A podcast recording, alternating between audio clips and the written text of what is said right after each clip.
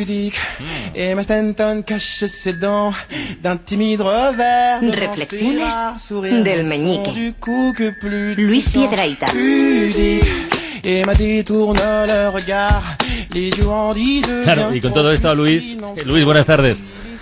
Hola, buenas Se le tardes. ocurre una reflexión con algo que tiene relación con la comida. Déjeme que le recuerde antes que se acerca, ya estamos en plena cuenta atrás, Teatro Gallarre Pamplona este domingo 4 de noviembre y Teatro Romeo Murcia el próximo 9, Teatro Romea. Teatro Romea, sí, 9 señor. Romeo, Romeo, Teatro Romeo de San. Carlos Borromeo. Es- 4 en Pamplona, 9 en Murcia. Y hoy reflexión sobre Pues vamos a ver, yo os Sobre- veo, yo os veo muy contentos, muy felices, que se os llena la boca cuando habláis de comida. Claro. Sin embargo, yo quería hablar hoy de un pequeño ser al que no se le trata con el respeto que se merece. Y ¿Cuál es la croqueta que queda. La croqueta, que ah, la última. La claro. que nadie quiere. La croqueta, ¿eh? La de la vergüenza. Sí, sí. Que, que yo le digo a mi madre, ¿para qué la haces? Haz las demás. O sea, esa no, esa no la hagas, que va a quedar ahí sufriendo. Si es muy fácil, cuando vayas a echar las croquetas a la sartén, dejas una fuera y ya solucionas el problema, porque esa croqueta lo pasa mal, esa croqueta que se queda sola en el plato, que nadie la quiere, lo pasa mal viendo como la gente coge a sus compañeras y a ella no. Está ella en el plato sola diciendo, cógeme a mí, por favor, por favor, cógeme a mí, cógeme. Y la gente no, la gente va pasando, va eligiendo y ya, cógeme a mí, cógeme a mí, cógeme a mí, por favor. Y claro, yo creo que la croqueta ahí se tiene que sentir como cuando en el recreo del colegio, no te acuerdas tú, Carlas, Sí, se elegían se los elegían, equipos sí, para sí, jugar al fútbol, que iban eligiendo a los buenos. Tú seguro que eras o el que elegía o el primero al que elegían. Eh, el primero. Eh, Tú eras elector, tú eras eh, a veces era elector, a veces Claro, no. pues no. lo- luego estábamos los tullidos, las gentes que éramos así con alguna pequeña deformidad, que nos íbamos quedando allí, mientras gente como tú, Carlas, elegían, y decían, quiero a ese, que y al final quedábamos unos, un- un- yo, un gordo, todo humillado ahí,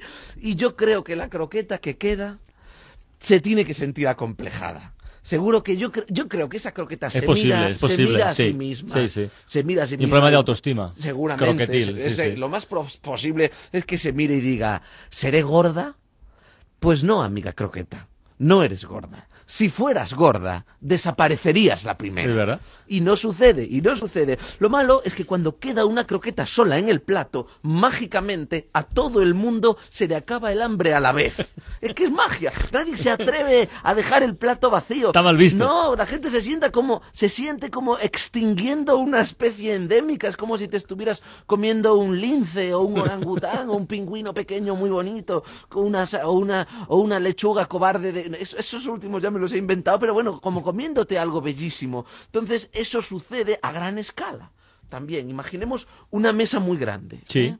Con cinco platos de croquetas. Mm. ¿eh? Los comensales atacan como aves rapaces. ¡Ah, ah, uh, uh! Cada uno se va comiendo su, su cro- sus croquetillas y cuando queda solamente una croqueta en cada plato, a todo el mundo se le acaba el hambre. Eso es verdad. Y quedan allí solas las sí. croquetillas que se asoman. Ay, a ver, allí también queda una. Allí también queda una. se van asomando de plato en plato hasta que llega un genio en logística del Pisco Labis, una especie de ingeniero en logística croquetil, y junta, pone las cinco croquetas todas ellas en, el, mismo, plato. claro. Y ahí a la gente le entra el hambre otra vez. Es que es mágico, ¿eh? Claro, yo me pregunto de qué hablarán esas croquetas entre ellas, ¿no?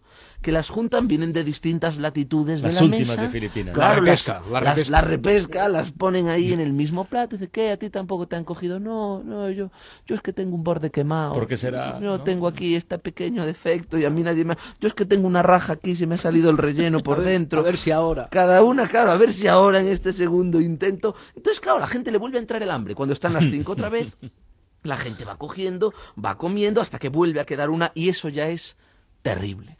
A esa croqueta Sí. le entra una depresión atroz. Tiene que ser muy duro eso. Porque se queda sola. Ahora sí que está ella sola en el plato, sin compañía. Además ya se aplata. Está tanto tiempo en el plato que se le queda como la tripa lisa, la barriga lisa, se queda plana por debajo.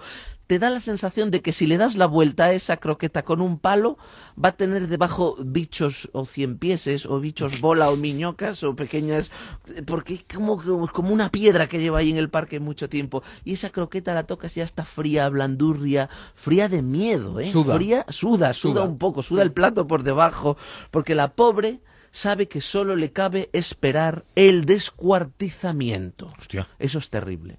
Lo digo, he querido decir hoy que estamos en Halloween, pero el descuartizamiento croquetil aterra de miedo a la pobre croqueta que espera en el plato, porque nadie se atreve a dejar el plato vacío, pero nadie le hace ascos a descuartizar. Y el próximo que se acerca llega con un tenedor y dice, yo la croqueta no, Ah, pero me voy a coger mitad, media. claro, ¡Clac! Y otro, pues yo la mitad de la mitad, clac, y otro, yo la mitad del cuarto de lo que queda, pum, y yo la mitad de la mitad de... Esto es muy de madre, el no atreverse a comerse lo último que queda, clac, clac, clac, clac. Y yo creo que se ha llegado ya al átomo de la croqueta, ¿Ah, sí? de tanto ir troceando, y eso hace sufrir a la croqueta, le hace sufrir muchísimo, le hace estremecerse de dolor. Por eso, amigos, y me gusta poner voz de curita para decir esto, la próxima vez que veáis a la croqueta que queda, miradla a los ojos, miradla a la cara, si sois capaces, porque no es fácil.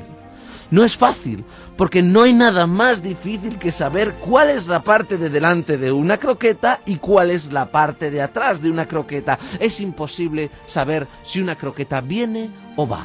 Lo único que sabemos es que está y que está triste. Entre otras cosas, porque una croqueta no puede jugar a la Wii.